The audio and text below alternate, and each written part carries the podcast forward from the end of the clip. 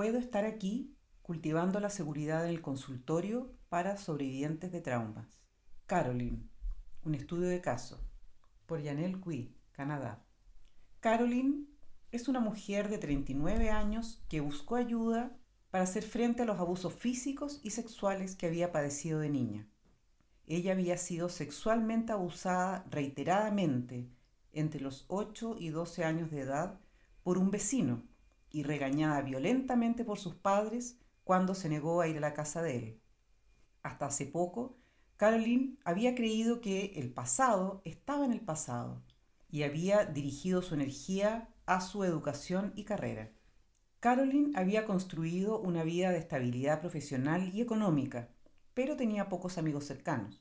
Hace dos años, Caroline buscó citas a través de un servicio en línea y ha estado en una relación seria durante los últimos seis meses. Como la posibilidad de matrimonio entró en esta relación, Caroline se ha encontrado atormentada por su trauma pasado. Lo que ella pensó que sería mágico acerca de enamorarse, en su lugar se sentía como una caída fuera de control, y ella comenzó a experimentar pesadillas y flashbacks de abuso sexual. Mientras Caroline quiere tener un futuro con su novio, se encuentra empujándolo lejos. Ella teme que no pueda tener una relación satisfactoria y le preocupa que su confusión destruya su trabajo, que es la única área de su vida sobre la cual ha mantenido el control. Los clientes como Caroline a veces son activados por el mismo espacio en el que buscan la ayuda. Aunque Caroline identificó el deseo de abordar el impacto que el abuso infantil tuvo en su vida actual, se sorprendió de que hablar de lo que había ocurrido hace tanto tiempo la inundara con sentimientos de impotencia y pánico, parecido a lo que había experimentado cuando era niña. Caroline relató que ella había comenzado a tener ataques de pánico incapacitantes el día antes de cada sesión, dando por resultado que salía del trabajo temprano y rezagándose en plazos por cumplir. Esto exacerbó su sentimiento de estar fuera de control y se sintió débil y avergonzada. Ella describió tensión en todo su cuerpo y estaba visiblemente agitada.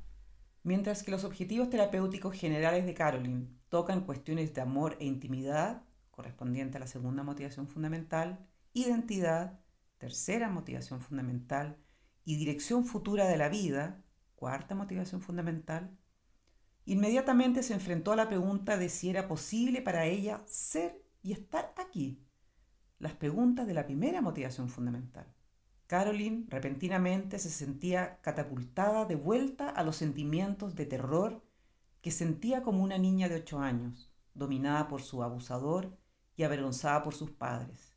Cuando se sentía mareada, sin aliento, con el corazón acelerado y el intenso deseo de huir, era como si Caroline estuviera en un túnel del tiempo, inconsciente de haber crecido hasta ser un adulto capaz. Pero, ¿qué es trauma? El trauma ha sido conceptualizado de varias maneras.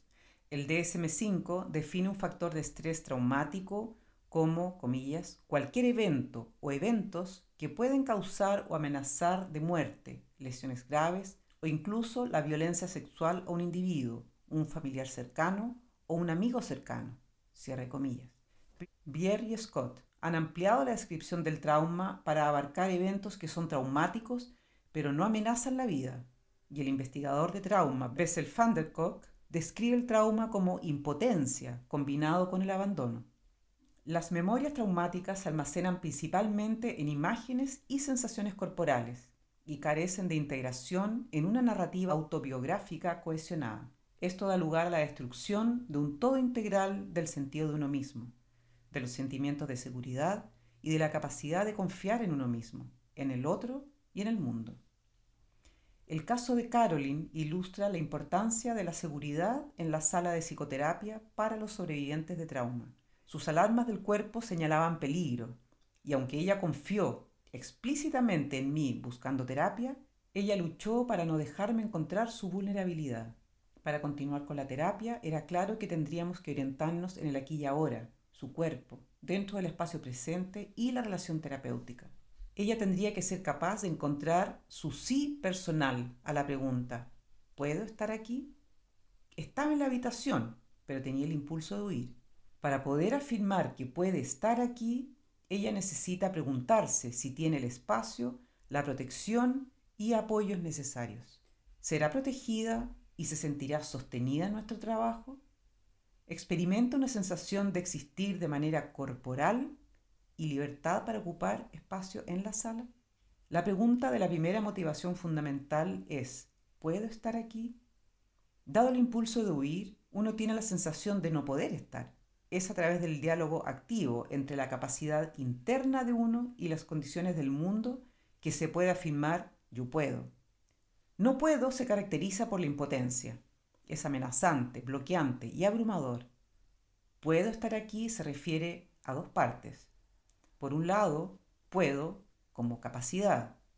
Y por otro lado, estar aquí. Hay un mundo exterior en el que estar. Y en el interior uno tiene la capacidad de estar en él. Estar también está ligado a un lugar, aquí. Puedo estar aquí.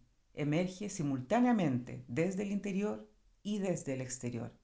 Cuando sobrevivientes de trauma como Caroline vuelven a experimentar sentimientos de terror y tienen el deseo de huir, tenemos la oportunidad de estimular la conciencia de sus capacidades internas y condiciones externas.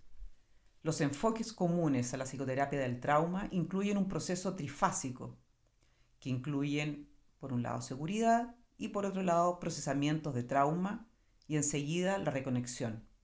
A continuación describo varias maneras en que los terapeutas pueden apoyar a los clientes a acceder a su propio sentido de libertad y seguridad para estar en el espacio terapéutico, experimentar la encarnación corporal y estar con su terapeuta relacionalmente.